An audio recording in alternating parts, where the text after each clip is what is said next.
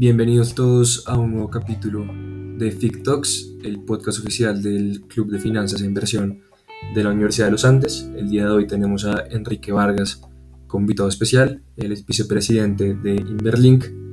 Eh, mi nombre es Juan Andrés Monsalve, soy miembro del área de banca de inversión del club y los estaré acompañando en este nuevo podcast. Bueno, Enrique, muchas gracias por estar acá y muchas gracias por tomarte el tiempo de, de venir con nosotros. Gracias, Juan Andrés. Un gusto también estar acá con ustedes. Buenísimo. La primera pregunta que nos gusta hacer a los, a los invitados es cómo llegaron al mundo de finanzas y cómo fue ese primer acercamiento o esa primera idea de, de entrar al mundo de finanzas. Perfecto. Eh, fue tal vez en la universidad. Yo hice mi pregrado en Administración de Empresas en el CESA digamos que entré a la universidad sin saber absolutamente nada de finanzas, no sabía muy bien ni siquiera nada de contabilidad, nada, simplemente sabía que me gustaban de alguna manera los negocios. Y al entrar a la universidad, como funcionaba en esa época, no sé hoy en día, eran, digamos, semestres donde cada semestre había un foco muy grande en el área financiera y empezaba, digamos, por la parte contable, después por la parte de costos, después la parte de análisis financiero y después administración financiera y de alguna manera uno iba creciendo y encadenando ese currículo en cada una de las diferentes áreas de la administración. Y, yo en este caso, en el área financiera, tuve la oportunidad, digamos, de ir conociendo diferentes facetas y, y me fue gustando, digamos, desde el principio fue un tema que a mí me gustó mucho. Yo no tenía en la, en la universidad la, oportunidad también de ser monitor, que ustedes también lo tienen, y de alguna manera eso creó un círculo virtuoso, si lo podría llamar de esa manera, donde obviamente yo veía una clase, aprendía y después tenía que repasarle de alguna manera, tal vez desde otra perspectiva y, trabajando, digamos, con, con, los alumnos del semestre en curso eh, en sus tareas, en sus talleres y, digamos, acompañándolos también un poquito en ese proceso de aprendizaje y eso también fue reforzando mi base financiera que al final, después de todos los cinco o seis semestres, pues me, me fue abriendo la mente un poquito a qué quería hacer yo. Entonces, las finanzas, digamos, no fue que yo nací con esa vena, ni mucho menos, pero sí, de alguna manera en la universidad fui descubriéndolas y, y fue algo que, que en cierta forma me, me apasionó desde el primer momento. Buenísimo. Y una vez que ibas perfilando en las finanzas durante la carrera, ¿cómo llegó esa decisión al final de irse por banca de inversión? ¿En qué momento dijiste, es ese sector de la industria que más me gusta y más me atrae? No, eso es, una muy buena pregunta, porque la verdad, eh, la banca de inversión, digamos como tal, hoy en día ustedes lo conocen desde el principio y ustedes tienen este tipo de, de espacios en la universidad que han venido apareciendo, que hace mucho más fácil para que todos conozcan, de alguna manera, conocer las diferentes alternativas que va a tener un egresado en el momento de escoger una carrera, ¿no es cierto? Porque es una decisión muy difícil y lo más paradójico del tema es que va a impactar muchísimo la carrera y la vida de uno hacia adelante. Probablemente si yo hubiera empezado en otro tipo de, por más que esté enfoca en finanzas, en un corporativo, trabajando en planación financiera o cualquier cosa, que también son carreras pues muy interesantes, probablemente mi vida hubiera sido muy diferente a la que eh, después de todos estos años eh, he llevado. Y de acuerdo, al principio uno no tiene una clase donde le digan, oye, esto es banca de inversión. ¿sí? Uno tiene un poco la idea de qué se hace en finanzas, uno empieza a aprender de contabilidad, de estados financieros, de costos, y va pensando que las compañías tienen cierres contables una vez al mes y que además hay una parte ya más estratégica que tiene que hacer pues, el equipo financiero junto con eh, los equipos administrativos, con el gerente general, con la junta directiva y de alguna manera eso uno lo va armando en la cabeza, pero nunca la idea de, de banca de inversión no fue sino hasta sexto semestre, un, un, par de semestres antes de, de la práctica, donde tuve un profesor de administración financiera, que yo entré a esa clase sin saber mucho qué iba a ver, y terminé aprendiendo las bases, digamos, de finanzas corporativas y toda la teoría de valoración, etc. Y ese profesor era vicepresidente de Inverlink. Eh, yo no entendía muy bien qué era eso, pero hablando con él, a pareció muy interesante la clase, me quedaba hablando mm, después de clase con él, cualquier cosa, y me contaba un poco qué hacía en su trabajo. Eh, él también había trabajado en un, en un, family office muy grande antes de esa, de, de esa experiencia en Inverlink y de alguna manera fui entendiendo que existía un capítulo en el mundo de finanzas que era mucho más grande. Uno siempre pensaba, o, tal vez era el cliché de la universidad en ese momento, que uno estaba perfilado tal vez para ser financiero, o mercadeo, logística, era una visión tal vez que gracias a Dios no existe tal, tal, vez en las universidades hoy en día, pero en ese momento sí era muy que lo perfilaban a uno para seguir un camino. Yo tenía tal vez una preconcepción diferente de que era eso.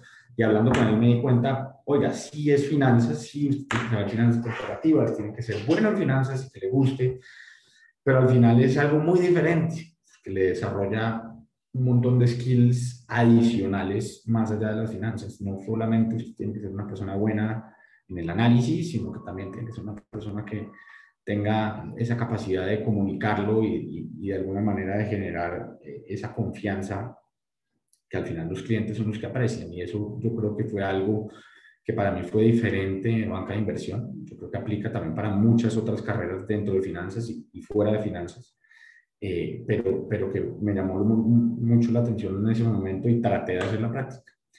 Y bueno, 11 años después de aquí sigo, entonces algo me tuvo que haber gustado.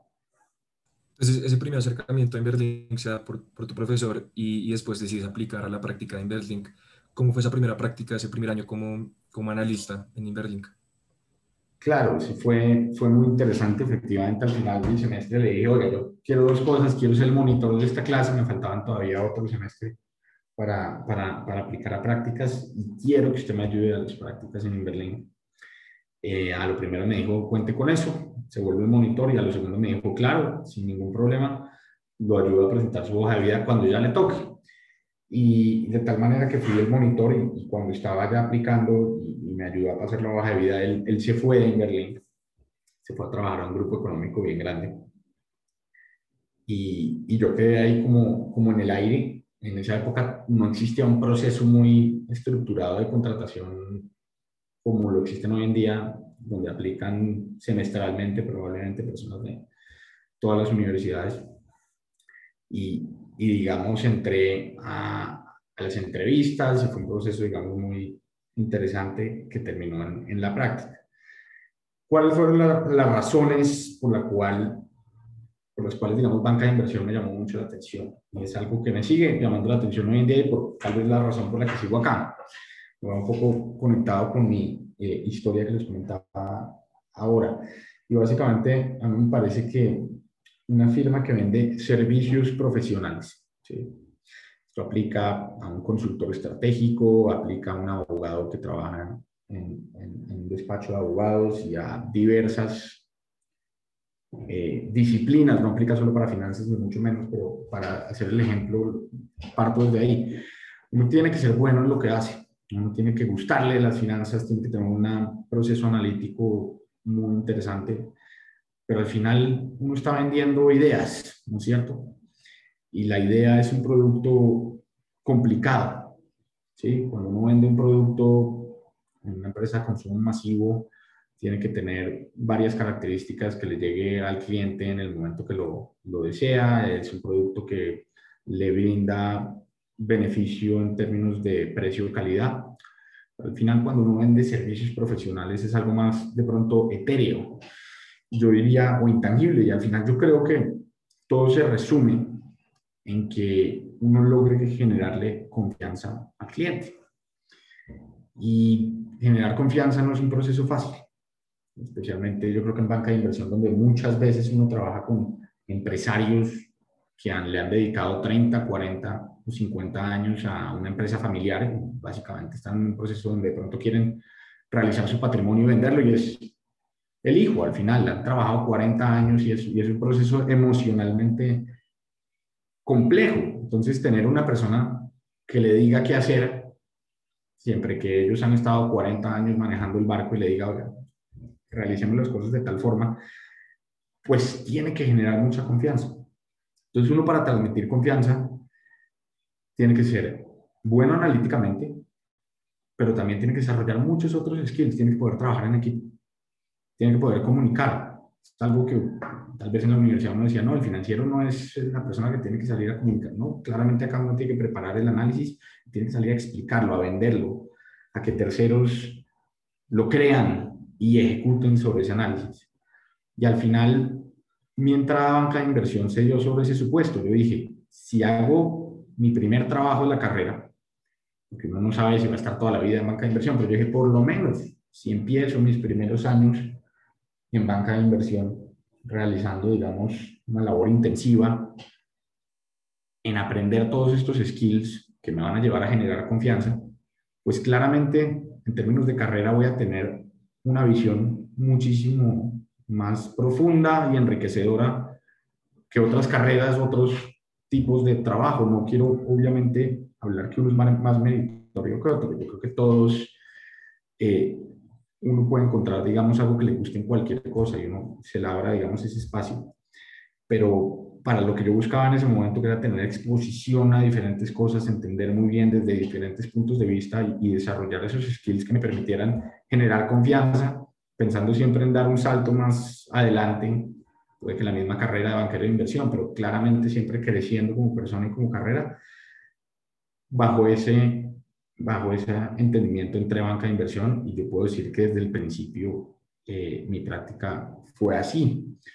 Algo muy interesante que tiene Inverlink, donde yo trabajo, que estoy seguro que en muchos otros lugares también es así, también en bancas de inversión más, más chiquitas, es que el, número de gente es limitado, es un trabajo piramidal, claramente, pero que de alguna manera puede que uno sea el practicante, pero siempre va a ser temas interesantes y temas, digamos, que van a tener exposición al cliente. Así sea uno el que esté pasando los slides en el computador en la reunión, pues el hecho de poder estar en esa reunión muchas veces valía la pena el aprendizaje que uno tenía ahí, valía la pena todo el esfuerzo. Entonces, yo fui muy afortunado en que desde, desde el momento en el que entré pude estar en unos proyectos muy interesantes de diferentes sectores, que es algo que también lo hace más enriquecedor y que pude participar en las reuniones clave, que es donde verdaderamente se aprende. Entonces, mi práctica fue pesada al mismo tiempo de seguir teniendo clase todos los días y tener trabajos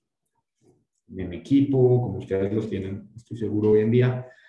Uno tiene que trabajar un trabajo que es como cualquier persona que ya está graduada y que en banca de inversión pues es, tiene, tiene su nivel de intensidad. Pero digamos que eso al final lo convierte a uno en una persona eficiente y, y, empieza un círculo virtuoso que, que, fue muy interesante. Es, es, muy cierto eso que nos cuentas de, de, que una empresa de servicios, como puede ser una, una firma de abogados, eh, una consultoría o el sector financiero, especialmente el banco de inversión, el mayor activo que tienen las empresas es el, el talento humano y digamos las diferentes capacidades que tienen eh, su equipo. Eh, quiero que ahorita pues, hablemos un poco de, de tu maestría en Londres, cuando estabas en Berlín decidiste ir a hacer una, una maestría en finanzas eh, en Londres, y que nos cuentes cómo fue ese proceso de escoger la universidad, de escoger el tipo de maestría, como hay, muchas posibilidades eh, con respecto a finanzas, eh, hay MBAs, hay un CFA, hay máster en finanzas o pues maestrías en economía. ¿Cómo decidiste la universidad? ¿Cómo decidiste el tipo de maestría que querías hacer? Y cómo fue el proceso para, para eh, hablar con Inverlink al respecto.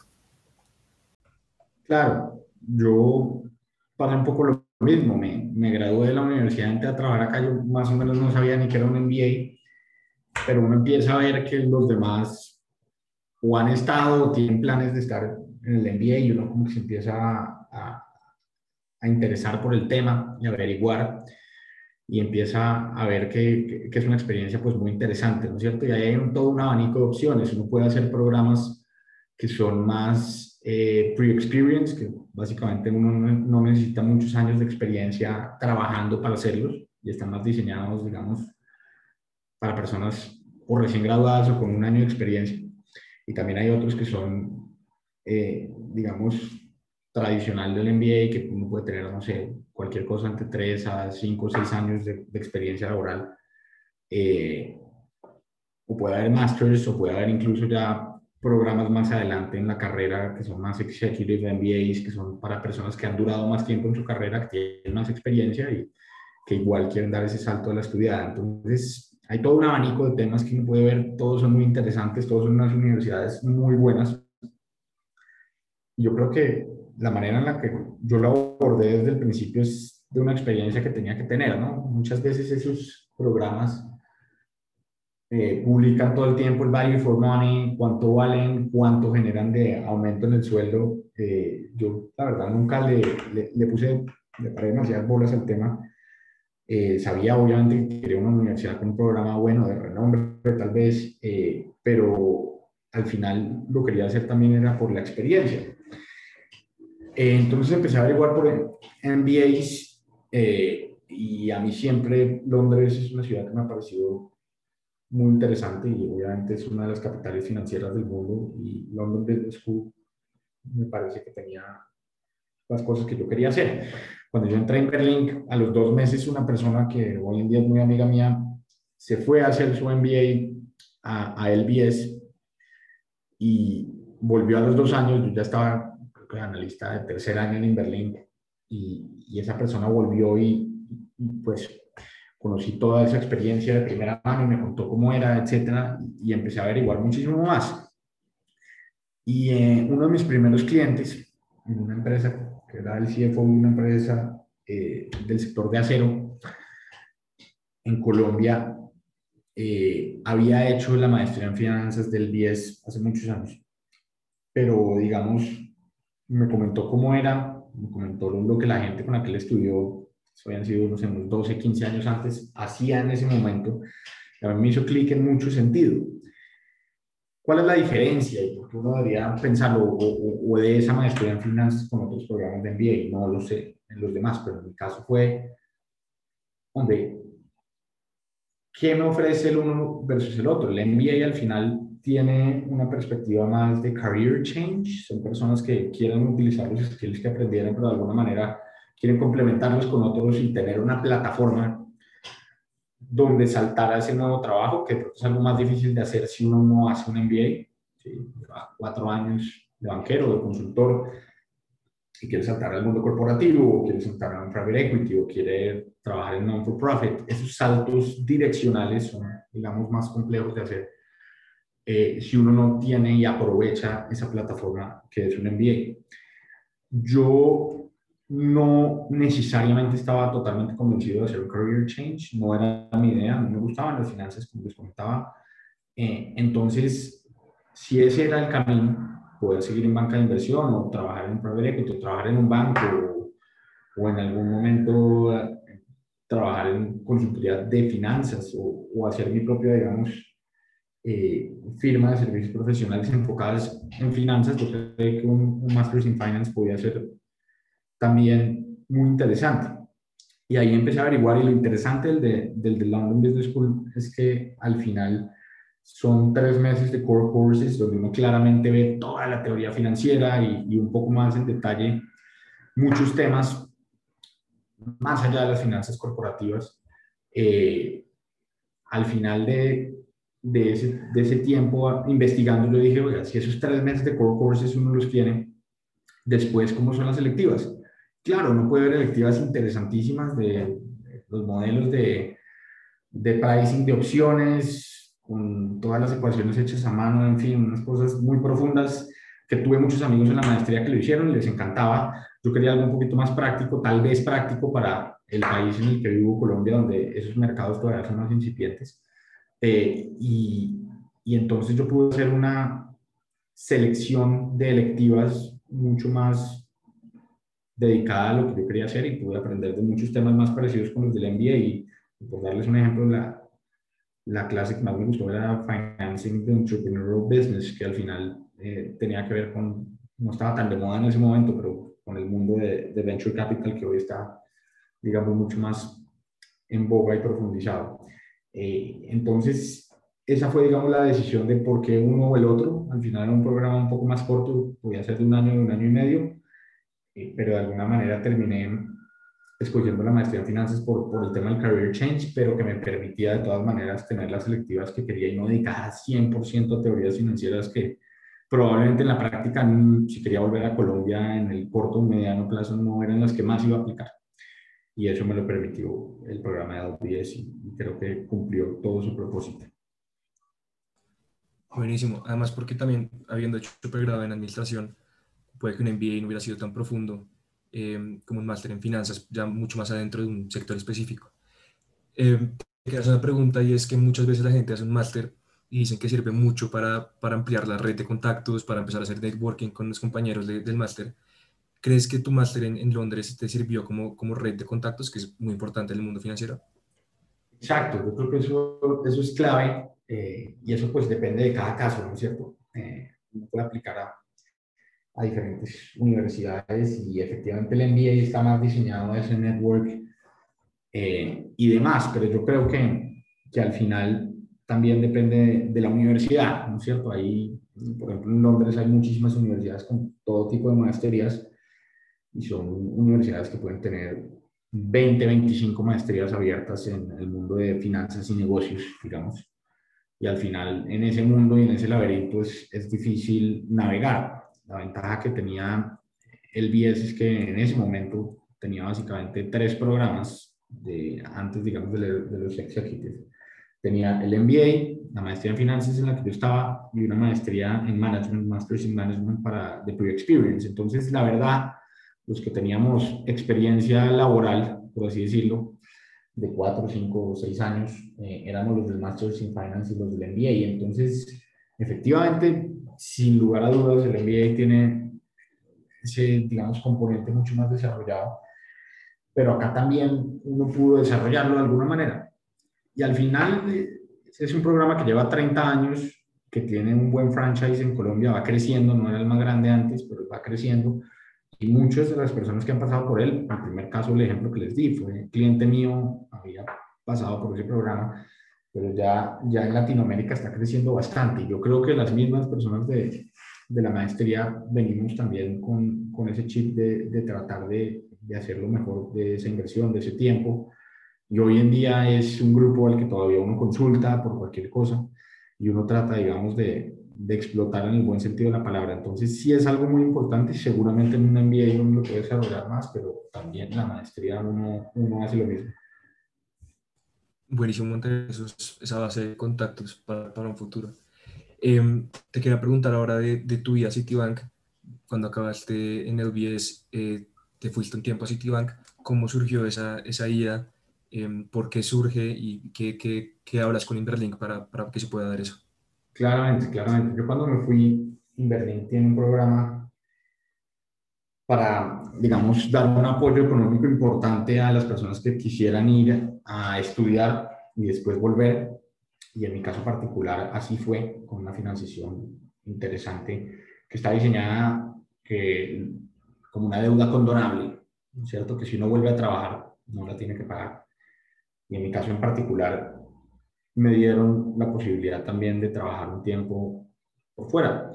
Eh, y en ese caso yo apliqué a uno de esos programas Post MBA que tienen los bancos, que en nuestro caso particular era un programa rotacional en Latinoamérica donde Citi lo podía poner uno a trabajar en cubriendo un negocio latinoamericano en cualquier país o en Estados Unidos en los equipos de Nueva York o Miami que cubren Latinoamérica. Y y yo, yo tenía la idea de hacer el programa en un año y medio, pero digamos que apliqué este programa y, y, resulté seleccionado y entonces por eso se me ha cortado un solo año, pues la mayoría de gente lo hace en un solo año. Y terminé entrando entonces a, en el verano del programa de, Berlín, de Citibank y ahí digamos eh, estuve en cuatro rotaciones diferentes. Eh, dos en, en Bogotá, eh, viendo bancas multinacional, que es el principal negocio de Citi, fue supremamente interesante. Otra en Monterrey, en México, viendo créditos sindicados, donde digamos Citi, que, que se llama Banamex, Citi Banamex, es eh, el líder indiscutido del mercado en, en, en, digamos, liderar los procesos de sindicación y, y de alguna manera eh, arrastrar, por así decirlo, invitar a los otros bancos a generar estos esquemas de financiación sindicados. Eh, y estuve seis meses más y después, digamos, también tuve la oportunidad de hacer el curso de asociados de banca de inversión con todos los asociados de Citi, el programa de asociados de Citi en 2016 en Nueva York. Se demora más o menos dos, dos meses. y después volví para hacer en un espacio de, de Corporate and Investment Banking en Argentina, en el momento de Macri, cuando digamos, todas el gobierno y las compañías estaban, después de muchos años, teniendo acceso a financiación en dólares, lo cual fue pues, muy enriquecedor. Entonces, al final fue una experiencia bien interesante, conocí diferentes negocios, diferentes países en, en una plataforma como Citi, que especialmente en Latinoamérica es sumamente poderosa. Y yo creo que pues, fue una experiencia invaluable al final de, de, los dos años, digamos, existía la posibilidad de quedarse un poco. En, ese momento, Citi había vendido eh, el banco minorista, el banco de consumo en casi todos los países de Latinoamérica, salvo México, ¿cierto? Eh, en Colombia no lo habían vendido, pero estaban en el proceso. Y digamos que de alguna manera la, las oportunidades que en ese momento se abrieron en Colombia en particular no, no eran las que yo quería seguir. Había posibilidad de, de seguir en, en Argentina, por ejemplo, o había un par en Estados Unidos pero al final en ese momento tuve mi primer hijo y, y, también mi esposa quería volver, entonces eh, la decisión fue más por el lado de volver a Colombia y como les mencionaba, Inverlink siempre me ha parecido una plataforma supremamente interesante, existía la posibilidad de volver y digamos eh, trabajar sobre eso que ya existía y el, de alguna manera el apoyo que ya me habían dado a la maestría. Entonces volví en el 2017 en Berlín como vicepresidente. Y, y, estando en, digamos, porque estuviste, estuviste en Berlín, en, digamos, en lo que es una firma boutique, y después estando en Citibank, que es una multinacional grande, ¿cuáles crees que son las principales diferencias o principales como cambios drásticos que notaste eh, que, que, diferencian a una boutique de, de una multinacional? Claro, hay, hay, muchos temas, cada persona que lo haya vivido diferente puede tener diferentes opiniones. Eh, mi punto de vista todos tienen sus pros y sus contras, todos tienen, todo genera una ventaja y en otras cosas tendrán unas desventajas. En particular, yo creo que eh, evidentemente Citi es un transatlántico, es uno de los bancos más grandes del mundo y especialmente después de la crisis, eh, es, es, son negocios complejos, ¿no es cierto? Y la, la, capacidad de moverse rápido yo creo que es, es menor el tipo de negocios que puede hacer está más limitado, no solo en banca de inversión, sino en banca corporativa. Eh, y por eso ustedes ven hoy en día que Citi está haciendo algo súper interesante, es enfocarse en los negocios donde puede ser ganador. Eh, pero digamos en particular, en una banca mundial de ese tamaño, yo creo que eh, una de las cosas que, que, uno dice es mejor estar en, en, una boutique es la capacidad de moverse rápido, yo diría. Y lo, lo, lo, lo resumiría de esa, de esa manera. ¿Qué tiene muy interesante? Pues tiene alcance global. Uno levanta el teléfono y puede hablar con un experto en la industria que uno está viendo en cualquier parte del mundo, que va a conocer a todos los compradores, que va a conocer cada cual que está pensando, sin necesidad, digamos, de, de, de uno tener que hacer unas averiguaciones muy complejas. Cuando uno está en una banca de inversión boutique, claro, uno puede pertenecer a una red como en que pertenecemos a IMAP, pero, pero los recursos por naturaleza son, son más limitados. Sin embargo, pues obviamente eh, se trabaja también en unos esquemas y en unos mercados, yo creo que unos nichos diferentes, que hace que, que al final pues cada uno de los dos pueda explotar de alguna manera aquellos clientes a los que digamos tienen la, la mejor ventaja competitiva de hacerlo, pero sin duda eh, son plataformas muy diferentes.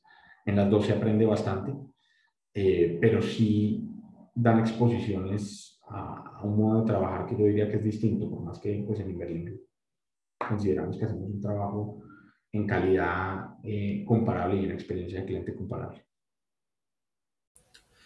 Es muy interesante que has podido ver las dos caras de la moneda en una multinacional como City y una boutique como Berlín y que puedas comparar las diferencias de trabajar en, en, en digamos, en los dos lados eh, quiero que hablemos un poco ahora de, de, de, los sectores en los que has trabajado en, en banca de inversión.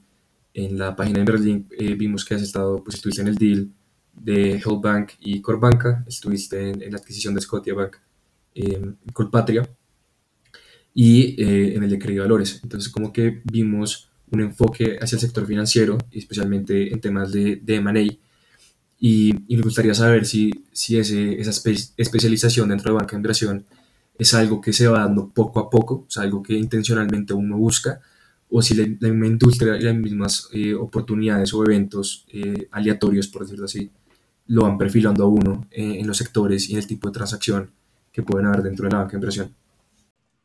Bueno, yo creo que tiene que ver un poco de todo, la verdad, y, hoy en día no estoy dedicado exclusivamente al tema financiero, digamos que sí, parte de mi cobertura en Inverlink está eh, en, en, el grupo de, de, instituciones financieras, pero también en otros sectores.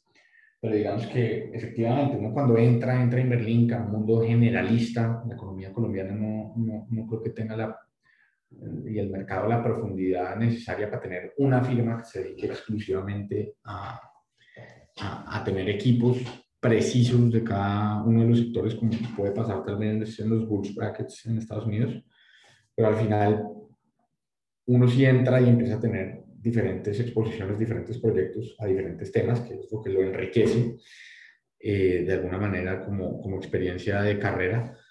Pero al final yo sí creo que uno empieza a tener, tal vez porque empecé por ahí por suerte o cualquier cosa, ciertas experiencias que de alguna manera van generando ese ciclo virtuoso y se van replicando. Y sabe, se sabe que si uno hizo esta, de pronto va a querer estar en la siguiente del, del mismo tipo. Y la verdad es que tal vez al azar, si se puede decir de alguna manera, entré como analista. Eh, en ese momento creo que hasta, además era practicante todavía, eh, al proyecto de, de la venta de, del Banco Colpatria. Inverlink había asesorado al Banco Colpatria unos años antes en la búsqueda de un socio estratégico y habían traído a G Capital. G Capital hoy en día, digamos, no suena tanto, pero en ese momento y en los últimos 20 años antes a ese momento probablemente había sido, un, GE había sido una de las empresas más exitosas del mundo, eh, era la época de Jack Welch, eh, y, precisamente la rama más interesante o la que más explotó él en su momento, estando allá, fue la rama de GE Capital, creciendo alrededor de todo el mundo y, y haciendo, digamos, una banca muy particular, veían las cosas a un estilo muy particular y fueron muy exitosos. Y de alguna manera entraron de socios de, de Scotiabank, de, perdón, de Colpatria en el 2006 eh, o 2007.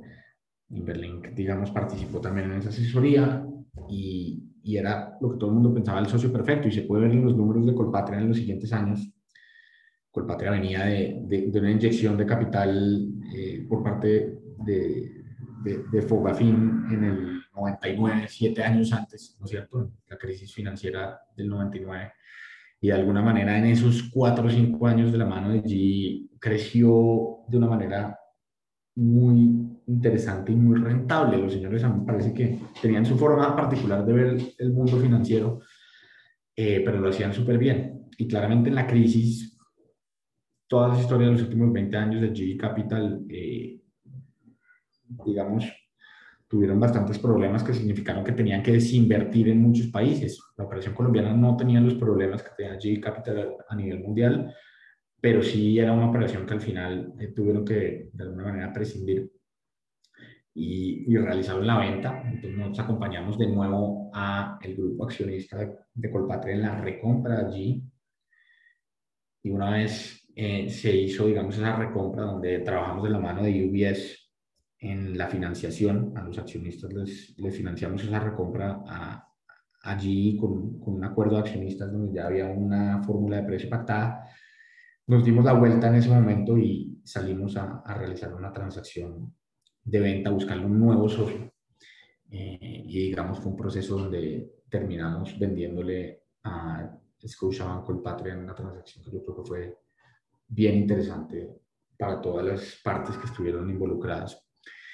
Y, digamos, fue tal vez la segunda transacción en la que participé en Inverlink y de ahí eh, muy rápidamente salimos y conseguimos un mandato de venta de Bank Y tal vez de, de, buenas, otra vez yo que había participado en ese primero con, con, el que hoy en día es mi jefe, con el socio director de Inverlink, que, que tiene, digamos, una vena muy grande de instituciones financieras en su carrera anterior, eh, participé entonces también en el equipo de analistas en la venta de Bank, que fue un proceso muy interesante, un banco muy diferente, Scotiabank, que terminó con la venta al grupo chileno Corbanca, que hoy en día ustedes lo ven como Itaú.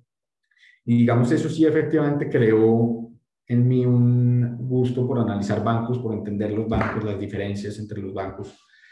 Y de ahí, digamos, he participado en otros procesos como Credivalores, que hoy en día, pues, eh, sí tiene, tiene una porción de su negocio regulada muy importante, pero en esa época era más, estaba en el mundo no regulado. Eh, y también, digamos, ya dentro de las instituciones financieras de consumo y crédito consumo, eh, empezó a, a, crear, digamos, en mí un, un interés particular que, que, me trae hasta hoy en día. Claramente hoy no trabajo 100% en el mundo de cobertura de, del mundo financiero, como les menciono, pero, pero sí es un sector que me apasiona y puedo decir que me gusta mucho. Buenísimo, y creo que eso es algo muy bueno del banco de inversiones que uno puede conocer y explorar un poco de, todas las, de todos los sectores y todas las industrias y, y conocer a fondo eh, cada sector. Te quería hacer una pregunta eh, respecto a, ya, ya viéndose de analista, vicepresidente, pasando por Citi, de esas habilidades blandas que hace al comienzo, ¿qué consejos tienes para, para los oyentes eh, de que tienen que desarrollar para poder estar en, en el mundo de banca de inversión? O sea, ¿qué, qué tipo de habilidades, de disciplina eh, hay que desarrollar? Claramente esto va conectado con la, la primera eh, idea que les comentaba de los servicios profesionales una persona que quiere, digamos, ser excelente en el mundo de servicios profesionales va a tener que desarrollar esos diferentes skill sets, porque si no, no va a poder generar confianza. Y si no genera confianza, no lo vuelven a contratar.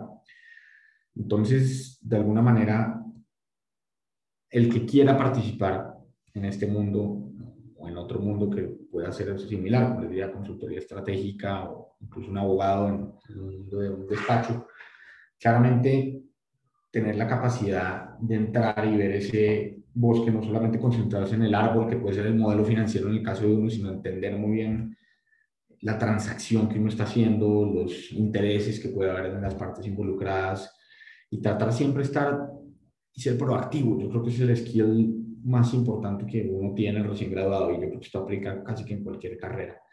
Uno no solamente se tiene que quedar haciendo lo que esperan que uno haga de su trabajo, sino también tratar de ver qué es lo que hacen los demás, tener, digamos, las antenas muy, muy bien prendidas para ver el trabajo de los demás, del asociado, de los analistas, digamos, con más experiencia, del vicepresidente, de los socios, qué es lo que están haciendo ellos, ¿cierto? Y uno ver y pensar siempre cómo puedo ayudarlos, digamos, a, a que su trabajo de alguna manera sea más fácil y eso mismo, forzarse a, pensar de esa manera, lo que le va a enseñar a uno es también a, empezar a ver las cosas como ellos, ¿cierto? Y entonces eso uno le permitirá ver un poquito a nivel más macro.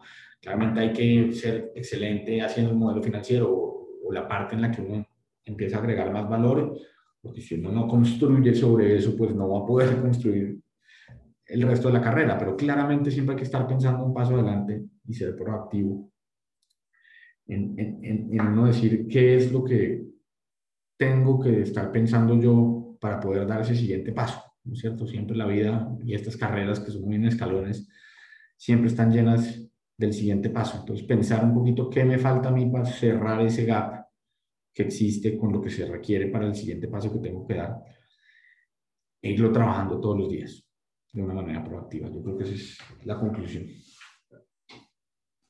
Muy bueno. Eh, quería que habláramos un poquito de pronto de tu vida personal. Pues eh, la inversión tiene mucha fama de ser una industria muy exigente en temas de horario laboral. Eh, ¿Cómo haces para balancear, digamos, tu vida personal, tus hobbies, eh, tu tiempo de sí personal con, con, el trabajo? ¿Cómo logras ese balance entre, entre, entre trabajo y, y, tu vida? No, claramente es un reto y ha sido un reto a lo largo de toda la carrera. No, no es lo más fácil este tipo de industrias requieren, digamos, una dedicación importante, precisamente porque uno quiere ser excelente y generar esa confianza y ese wow factor por parte del cliente. Y uno tiene que estar, digamos, dedicándole todo su tiempo hacerlo y hacerlo de una manera productiva, porque además no solo tiene un cliente, sino probablemente tiene cuatro o cinco al tiempo. Eh, yo creo que no hay una receta perfecta. Adicionalmente, no es que todo el tiempo sea así, ¿no es cierto? Es una industria que tiene picos y valles, va a haber momentos en los que van a ser muy intensos y va a haber otros momentos donde no. Entonces yo creo que algo clave es aprender a leer un poquito ese ciclo y tener la capacidad de, cuando de pronto hay un valle, estar más tranquilo y tratar de salir el fin de semana y tratar, digamos, de, ir a comer con los amigos, cualquier cosa, pero si uno tratar de tener esos espacios para que uno no viva 100% por más que le guste esto, eh, mucho, porque eso puede generar desgaste. Entonces yo, yo creo que es un reto que todavía tengo, ha, evolucionado, ¿no es cierto? Puede que los horarios de trabajo sean de alguna manera menos intensos de lo que eran hace 10 años, claramente, pero también la vida de uno va evolucionando y hoy en día, pues claramente familia e hijos no son compatibles con un horario con esa intensidad horaria de esa época, pero hoy en día la preocupación y el estrés es otro, uno ya no está preocupado por las horas eh, y por terminar el modelo financiero, sino por una llamada que tiene con el cliente y que tiene que estar preparado para generar esa confianza o una reunión que tiene muy importante en algunos días y que tiene que estar, digamos, liderando todo el equipo para que los esfuerzos estén encaminados a, a lograr los resultados. Entonces yo creo que la carrera va cambiando, pero siempre eso va a ser un reto y probablemente va a ser durante algunos años más. Pero sí es, sí es verdad que primero uno lo hace porque le gusta, segundo uno lo hace porque por más que sean muchas horas, uno reconoce que el esfuerzo está siendo bien recompensado y por eso no digo un tema económico en particular, sino probablemente porque yo siento que todavía, digamos, la utilidad marginal que le genero a mi carrera, a mi aprendizaje, es mucho más grande que, que el esfuerzo que, que, estoy, digamos, eh, poniéndole al trabajo día a día. Entonces, en la medida en, que, en la que eso siga así, siendo así, uno pueda seguir generando ese crecimiento, eh, pues hay que buscar alguna manera de tener ese balance, sin duda pero también hay que estar consciente pues que eh, es, un, es, una apuesta, digamos, al futuro y que uno tiene que estar haciendo porque le guste. Eso sería lo que yo recomendaría. Sí, de acuerdo, siempre tiene que haber como pasión en lo que, en lo que uno hace.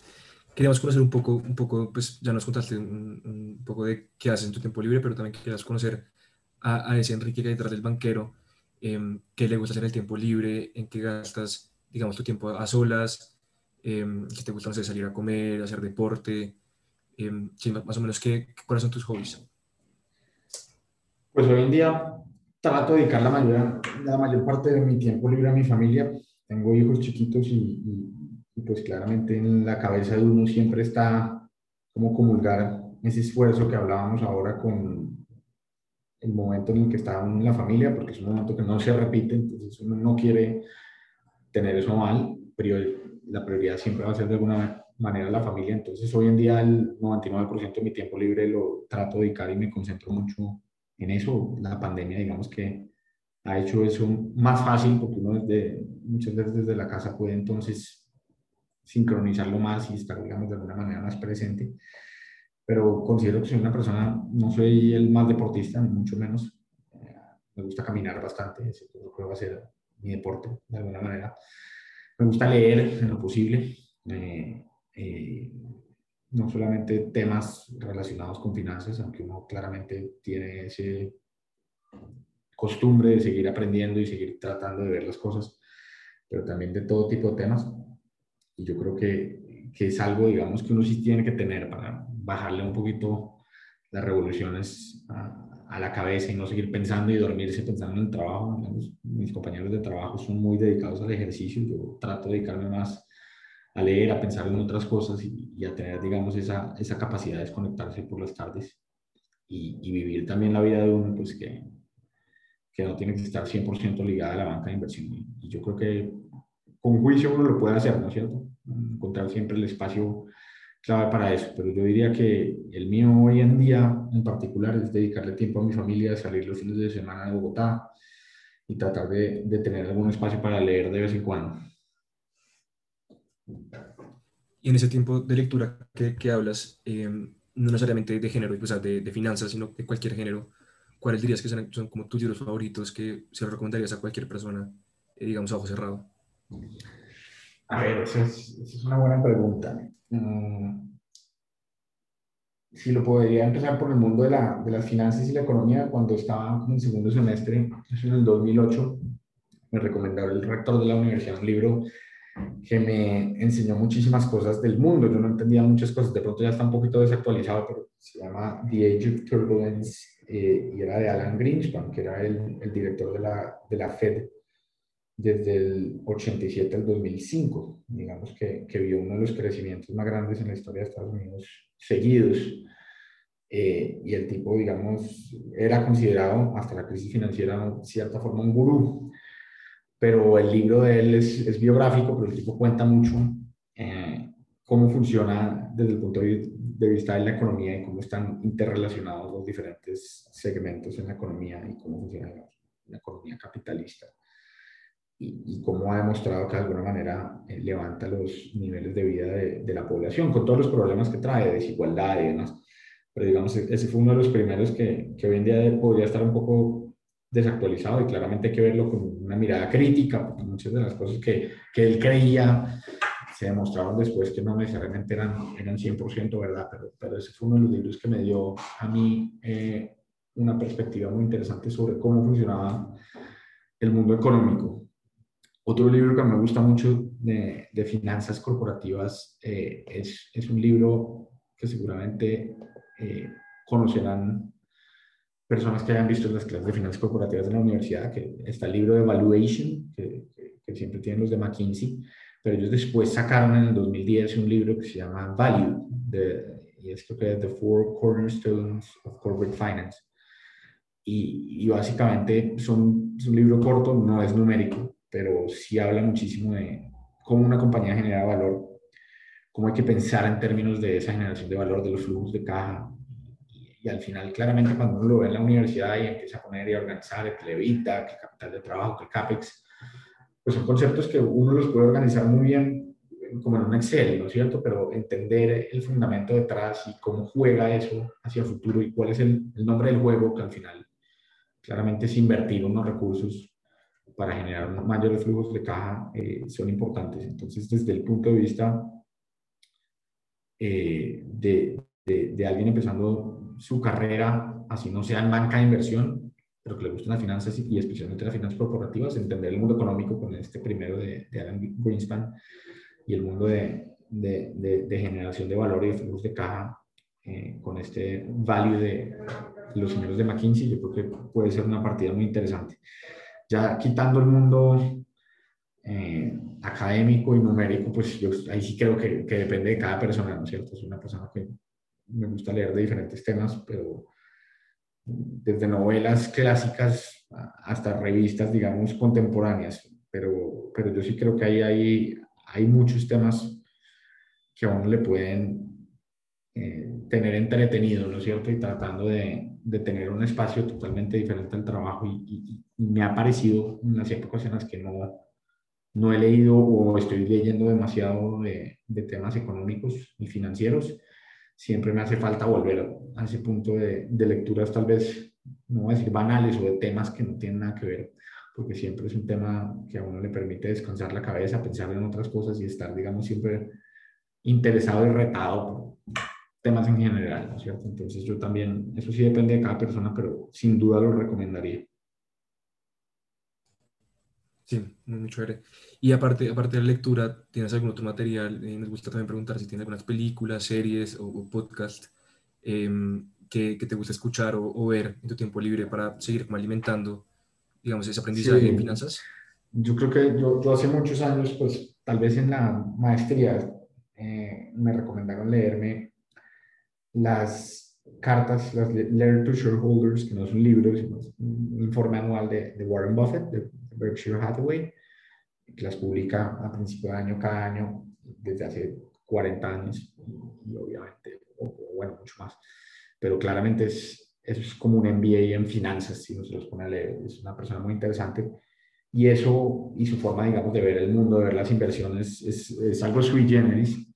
Y eso me me, ha hecho pensar, no soy, digamos, un inversionista activo, ni mucho menos, pero me ha, puesto a pensar últimamente en el mundo de value investing y, y, ahí he seguido, digamos, algunos podcasts eh, y, y, algunas personas, digamos, que, que son muy activas en, en, las redes, si se quiere, eh, con ese tema de, de, de value investing y, de compounding for life, ¿no es cierto? Y que creen que no solo en términos financieros es un juego de largo plazo y de siempre componer y construir sobre lo que uno va construyendo, sino en general sobre la vida.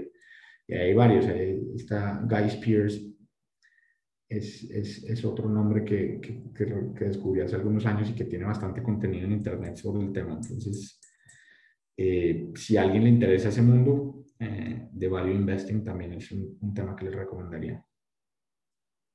De acuerdo, también yo creo que agregar ahí a Benjamin Graham para value investing. Claramente, Benjamin Graham fue el profesor al final de Warren Buffett y, y habla muchísimo de, de, ese mundo, ¿no es cierto? Y fue tal vez el precursor. Bueno, Enrique, pues muchísimas gracias por, por tomar el tiempo de estar con nosotros. Eh, creo que nos diste muchos aprendizajes, muchos como insights eh, para si queremos o aspiramos a una carrera en finanzas. Entonces, pues muchas gracias por estar acá con nosotros. Con todo el gusto y cuando quieran, eh, es un placer acá venir y contarles un poquito de, de lo poco que ha sucedido en los últimos 10 años de mi carrera, pero esperando que sea un buen ejemplo para ustedes para saber la decisión que quieran tomar en su momento. Vale, muchas gracias. Bueno, que estén muy bien.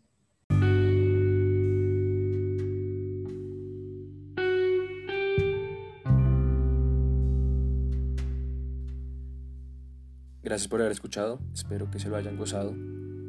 Recuerden que nos pueden seguir en las redes sociales del, club para mantenerse al tanto de todos los proyectos que estamos implementando. Eh, queden en la espera para el siguiente capítulo número 10 de FICTOX. Muchas gracias.